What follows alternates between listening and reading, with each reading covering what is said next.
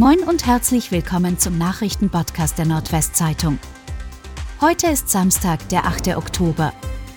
Und das sind die regionalen Themen. Die EWE-Rechnungen kommen später. Viele Monatsrechnungen kommen in diesem Oktober später, auch bei der Oldenburger EWE. Der Grund, erst am Freitag stimmte der Bundesrat der angekündigten Senkung der Mehrwertsteuer auf Erdgas von 19 auf 7 Prozent zu. Darüber hinaus werde der kurzfristige Wegfall der Gasbeschaffungsumlage berücksichtigt, so der Sprecher des Unternehmens. Die für November angekündigte Weiterberechnung an Kundinnen und Kunden entfalle. Es bleibe jedoch bei der monatlichen Gasspeicherumlage von 7 Cent je Kilowattstunde, die von EWE ab 1. November berechnet wird. Dazu kommen 0,007 Cent Kilowattstunden, weil EWE die Umlage bereits ab Oktober abführen muss und dies anteilig in den Folgemonaten weitergibt. Schon 10.000 Elektroautos im Emder VW-Werk produziert. Im Emder VW-Werk ist der 10.000. ID4 vom Band gelaufen.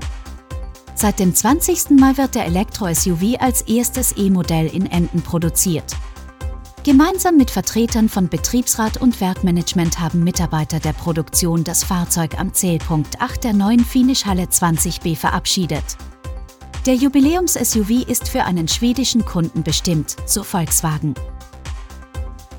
Erster Plan für neue Tankstelle in Bad Zwischenahn steht.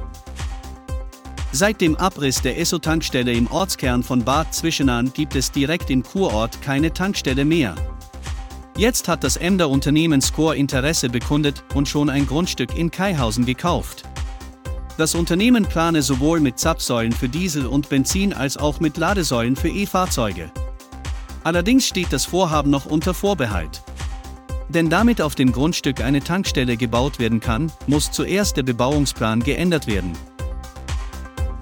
Fall aus Fahl wird Thema bei ZDF-Sendung Aktenzeichen XY umgelöst.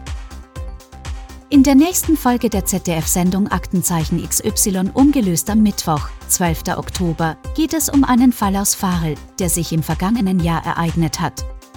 In der Nacht zum 2. Juli war eine 86-jährige Opfer eines Einbruchs und anschließender Erpressung geworden. Der bislang unbekannte Täter war über den Keller in das Einfamilienhaus eingedrungen, in dem die 86-jährige alleine lebt. Er hatte unter anderem das Schlafzimmer aufgesucht, in dem das Opfer schlief. Der genaue Sachverhalt des Einbruchs und der Erpressung wird am Mittwoch ab 20 Uhr und 15 Minuten in einem Filmbeitrag dargestellt. Durch die Ausstrahlung dieses und eines weiteren Falles erhoffen sich die Ermittler des Polizeikommissariats Farel weitere Hinweise.